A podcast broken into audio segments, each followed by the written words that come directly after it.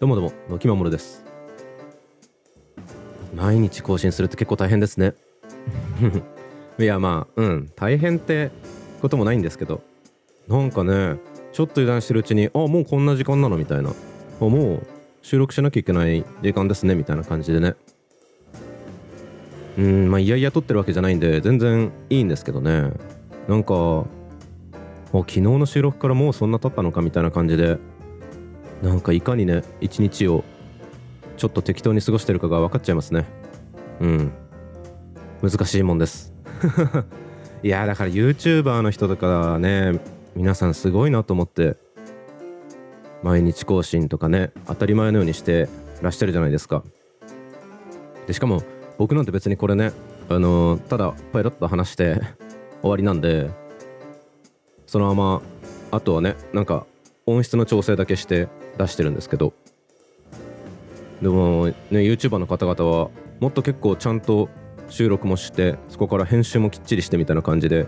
出してらっしゃるわけでしょ？でしかもそれで食ってるってねすごいすごいですよね。相当プレッシャーというか忙しい日々だろうなと。なんか改めて思いますね。こういうことをやってみると。うんうん。あでねあのーまだポッドキャストにする前だったかな。ノートでの音声配信の内容だったかもしれないんですけどあの9月4日昨日ね今日はあの9月5日に収録してるんですけど9月の4日にあの Amazon プライムオリジナルのね「ザ・ボーイズという海外ドラマのシリーズのシーズン2が配信開始になるよっていうことでねなんかそんなそのザ・ボーイズについて語ったりしたんですけどすっかり忘れてたのよ。ザ・ボーイズにね引っ張られてというかね押し切られるようにして忘れてたんですけど9月4日はもう一個大型コンテンツの10日日でしたね。あのマーベルのアベンジャーズのゲームがそう配信開始配信開始っていうのかな販売開始になったんですよ。いやこれね僕楽しみにしてたの。楽しみにしすぎて体験版をプレイしなかったぐらい楽しみだったんですけどすっかり忘れてましたね。で早速しかもね忘れて思い出したのが昨日の夜中だったんであなんかどうしようかなとかってちょっとね謎に躊躇したりとかして。で、まあ、今日朝起きてから購入の手続きをしてダウンロードして遊んでみたっていう感じなんですけどね。うん、まあ、ちょこっとね触ってみた感じは結構今までのゲームと今までの何て言うんだろうねそういう同じようなカテゴリーのゲームとちょっと違うようなテイストがあるような気がしないでもなくてですね。うん。なかなか面白かったんですが、まあ、ちょっとそっちはですねまだ語るにはねいろいろ足りないというところもあってですね、まあ、そこから少しだけインスピレーション得つつあのー先日ねあのそのマーベルの映画の主役を務めてらっしゃったチャドウィック・ボーズマンさんがねあの43歳という若さで、まあ、病気でね亡くなられてしまったということがありましてですね、うん。まあ、このマーベル好きというかね、まあ、アメコミヒーロー好きとしてはちょこっとこれは触れておいてもいいかなということで、うん。まあ、そのブラックパンサーというねそのシリーズのその主役を務めてらっしゃったということで今更ながらブラックパンサーのことをちょこっと振り返ってみようかなと。そうちょっとねあのチャドウィック・ボーズマンさんの、まあ、役者さんとしてのね素晴らしさみたいなところも当然あるんじゃないかなと思うしまあね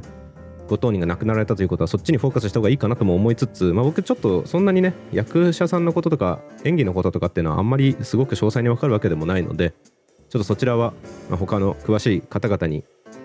お任せするとしてうん。でもまあシリーズのね映画をきっちりとコンプリートし続けてきた身としては映画についてだったらちょこっと語れるかなということでそっちを語ってみようかなと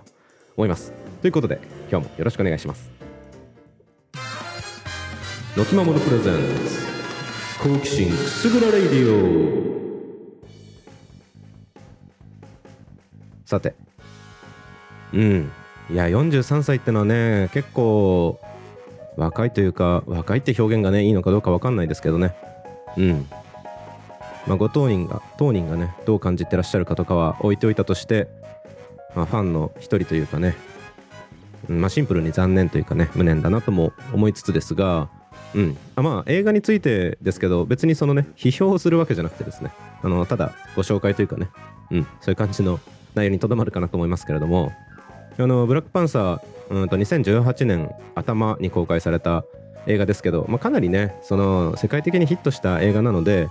見てらっしゃる方もねそれなりに多いんじゃないかなとは思うんですけれども、まあ、改めてねちょっとまあ僕の思うところというかね今回のそのお話もあって思うところみたいなのがあってですね。あの、まあ、ブラックパンサーっていうヒーローはねその黒人のヒーローっていう特殊さみたいなものもありつつね黒人ヒーロー映画としては何でしょうね、まあ、黒人の方が主役っていう意味の映画としてもそのかつてないレベルのヒットを飛ばしたということになって歴史に残るような映画になったわけですけど、うん。まあ、その、まあ、特にねマーベル・シネマティック・ユニバースと呼ばれるこれまでねマーベル・スタジオが送り出してきた数々の作品の中でブラックパンサーという作品もしくはブラックパンサーというヒーローが、まあ、特に特殊だったのはまあ、ヒーローでありながら一国の王であるというところがね結構特殊な立ち位置だったんじゃないかなと思ってるんですよ。うん、でそうね、まあ、そこの特殊な立ち位置っていうところでいくとですねその主役のねチャドウィック・ボーズマンさんは2016年にステージ3の直腸がんだったかなだと診断されてでそこからもなんかね計7本ぐらいの映画に出演されたと。闘病まあごくねごくごくわずか近くの人にだけ明かして闘病をしながら映画を撮ってらっしゃった。そうなんですね。でねヒーロー映画ですからアクションもかなりありますしブラックパンサーという映画の中ではそのスーツを着てねアクションするシーンだけではなくて生身でアクションするシーンもかなりあったんですよね。うん、で撮影自体はですね2017年の4月に終わったという報告がされてるみたいなので、まあ、だから闘病生活をしながら、まあ、もしくはね病気であると自分がその死に至るかもしれない重たい病であるということを知りながらかつその病と戦いながら撮影に挑んだというわけじゃないですか。なんかそう考えるとねそのまあストーリーそのものは何て言うんでしょう。そのねその主役のそのブラックパンサーティーチャラというねキャラクターなんですけどその、まあ、父親がね事故に巻き込まれて亡くなって、まあ、突然亡くなって自分としてはまだ気持ちもね覚悟もできてない状態で新しく王位を継ぐというようなところからですね、まあ、その自分が王として果たしてねふさわしいんだろうかみたいなそういう葛藤みたいなものを描きつつその自分自身が新しい王としての覚悟を決めていくみたいな、まあ、プロセスを描いた作品でもあるんですよね。なんかそれがねある意味ではこうね病を、まあ、抱えながら、まあ、その病とどう戦うのかとかっていうことも含めて彼自身がね私生活における覚悟みたいなことを決めていくっていうところとある意味では何かね被るものというかあったのかなとかって思うとうんなんかそういうものが作品に対してね何か違う角度から輝きを与えてくれていたのかもしれないなとかって思ったりもしてまあまあこんなもんはねそれはね後付けというかまあ誰でも思うことでねちょっとなんか安っぽくて申し訳ないですけどうん改めていいなとそういうことも含めて考えると素敵な映画だったのかもしれないなとかって思ったりしてうん。そうね、まあ、そのヒーローであり王であるっていうところの特殊性みたいな話はですねそのやっぱりねまあ、ブラックパンサーというそのヒーロー、まあ、特にねその一国を代表する立場であるっていうことを考えると自分の行動がねその国際的な問題に対して影響を与えるっていうことも同時に考えながらヒーローとしての、まあ、振る舞いをしていかなきゃいけないっていう難しさがあるわけですよ。それがブラックパンサーのね一つの持っている魅力だなと僕は思ってるんですけど、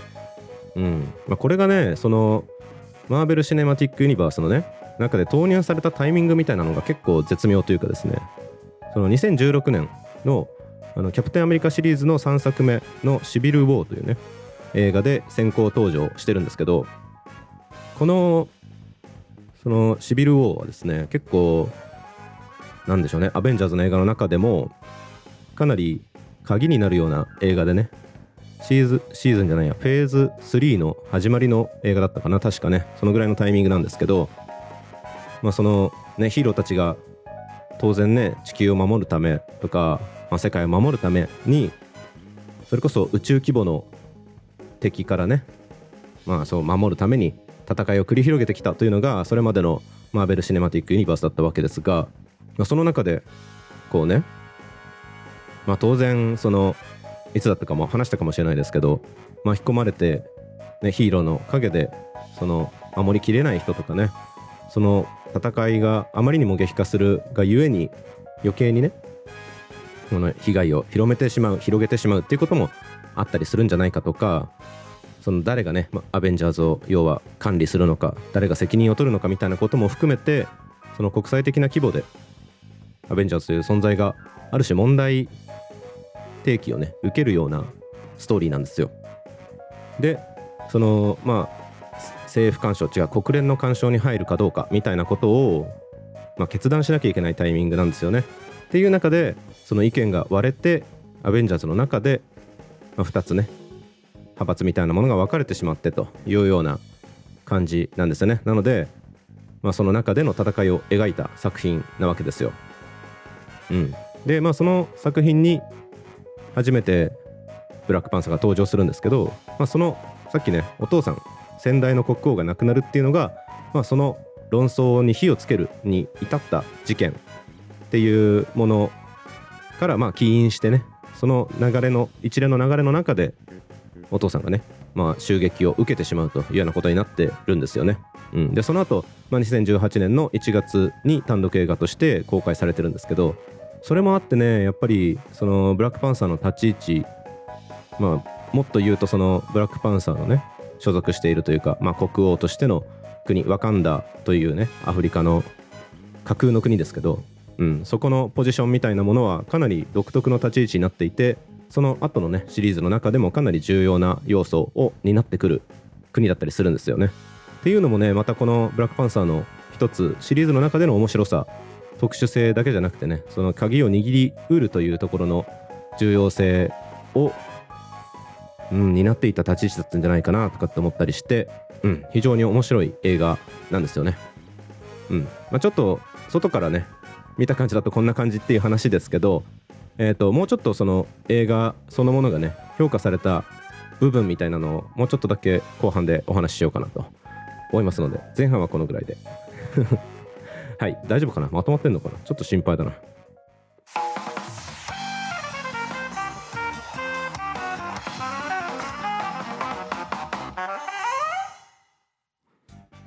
はいはい。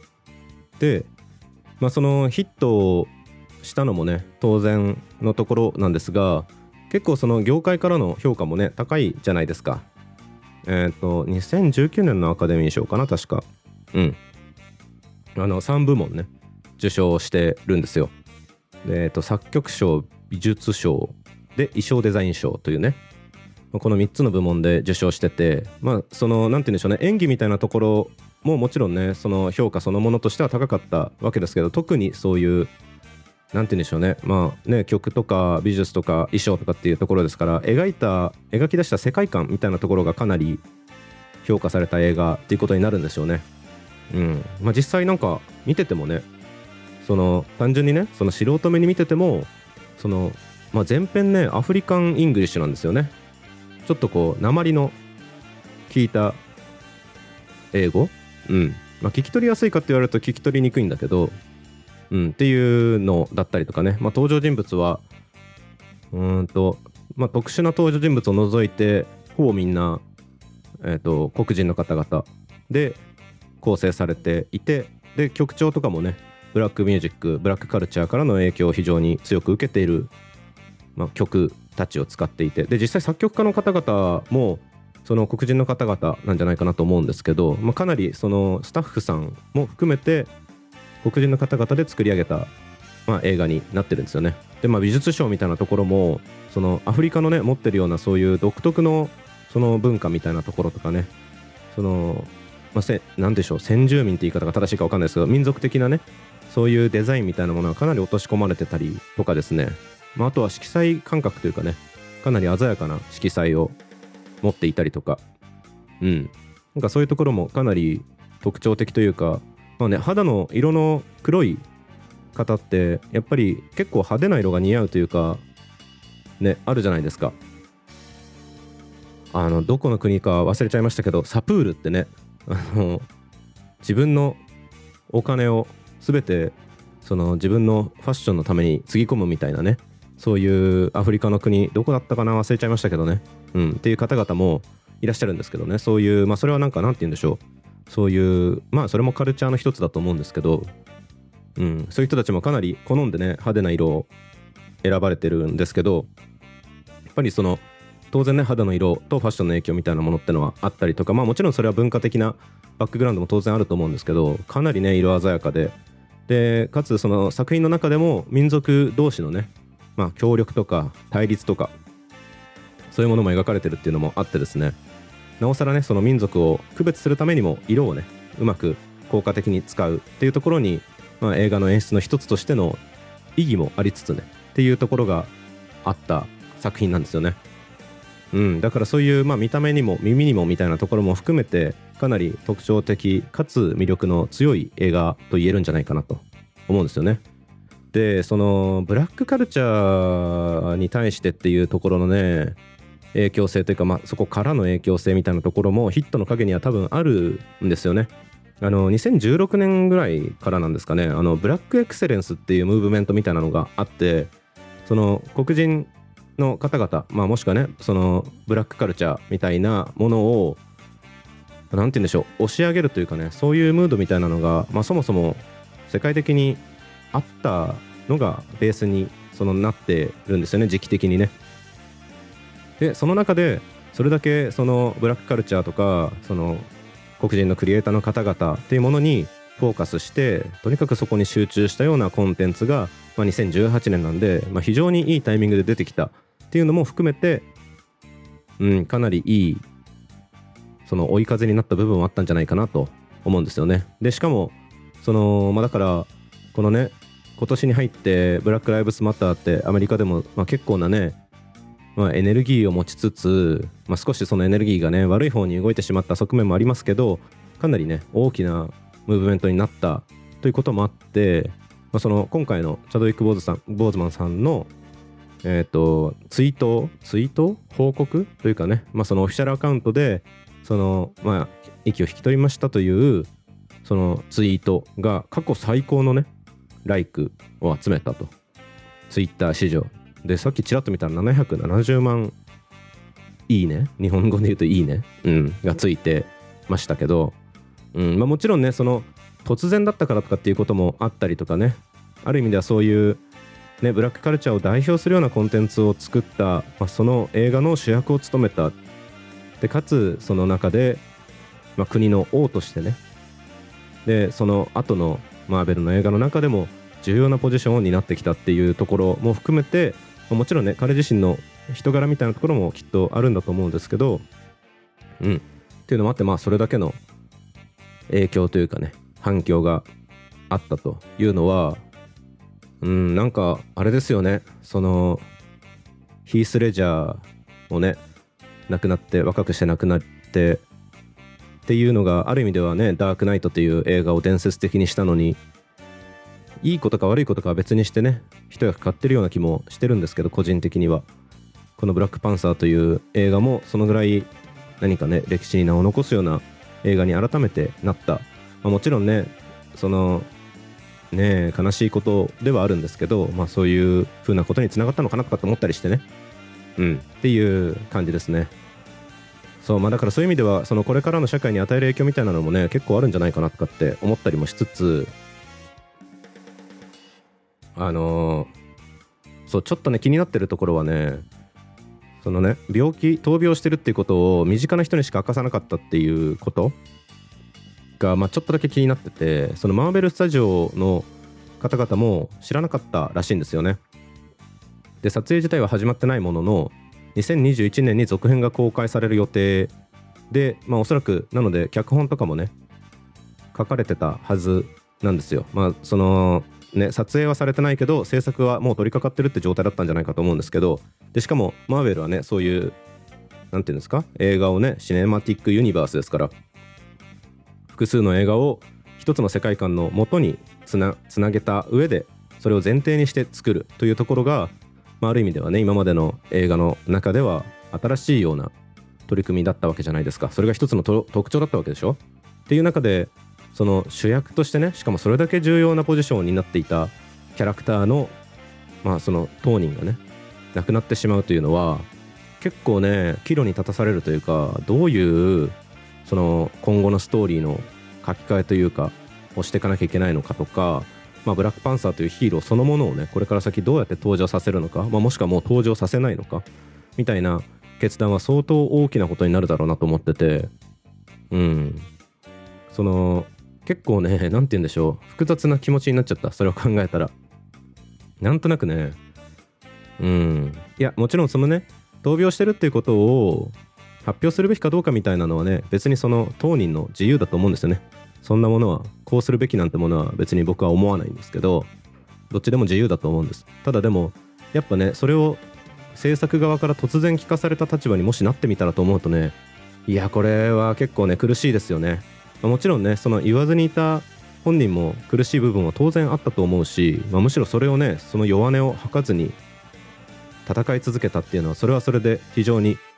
何ていうか恐ろしいもはやね通り越して恐ろしい感服を通り越してしまうような気持ちですけどうん。ただでもなんか制作側としてはかなり複雑な気持ちなんじゃないかなっていうのも思ったりしてなんかこれはね分かんないですけどやっぱりねそのうんハリウッド映画という生き馬の目を抜くっていうかねそういう世界でもあるわけじゃないですか。っていう難しさとかももしかしたらあったのかなとかって思ったりしてね。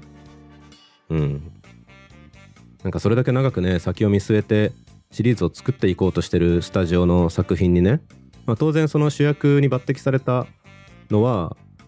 ね撮影よりも前の段階なはずですから結構前で要はその病気であるということを知る前のね段階だったと思うんですよね。まあ、なのでそうね。うんまあだから実際ね病気だってことが発覚してから話すかどうかっていうのはね 相当悩んだんじゃないかなと思うんですけどだってでもさそのリスクをスタジオが犯しますかっていう話なわけですよ。これから先ねまあもちろんその本人はねただ病に勝つつもりで戦うはずなんでそれ自体は当然応援する立場でね仲間としてだったはずですけどでもまあねステージ3ってなるとかなりね重たい病状でもあるし、まあ、もしかすると撮影に対して何かね、うんまあ、無理をさせるわけにもいかないとかそういう視点もありますしね。ってなると当然ね、まあ、そのせっかくそれだけ大きな役を射止めておきながらねって思うじゃないですか、まあ、僕が同じ立場だったらね。っていうのもあるなとかって思ったりしてましてそのそういうコンテンツを作っていくっていう世界の中でね。その時になんか僕だったらどうするんだろうなとかって思ったりして。いやこんなこと考える人いないかもしれないけど。なんかそう考えたらね制作側も含めてですけど本当にすごく複雑な思いの中でうんそういうコンテンツを作ってらっしゃるんだろうなとかって思ったりして。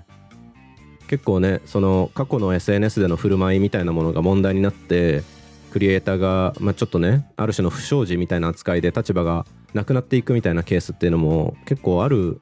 んですよね。見てると。まあ日本でも当然ありますけど海外でもやっぱりああるわけで。いやーなんかそういうのってなんか難しいですよね。本当に。なんかやっぱり誰もがねそれこそウェブ上で発信したりしてると特に意識してる方多いんじゃないかと思いますけど何かこうねやらかすというかね、まあ、炎上とかって安っぽく言うとそういう表現になっちゃいますけどとかっていう問題もある、まあ、中でねでもその一方でやっぱりそうやって病気みたいなものはね誰にも等しくある種、まあ、一定の確率って言い方はちょっとドライすぎるかもしれないですけどあるじゃないですか。っていうのを考えるとねうわなんかこう物を作っていくとかっていうのって大変なんだなって改めて思ったりしてまあ仕事も普通のね普通のそういうクリエイティブとは関わらない仕事もそうですけどね。うん。なんか人生って大変だなと思ってね。うん。なんかちょっと重重たすぎるか重たいというかまあ重たく捉えやすいかもしれないですけどね。うん。とかっていうのが頭にねちょこっと巨来したニュースだったりしました。というお話でした。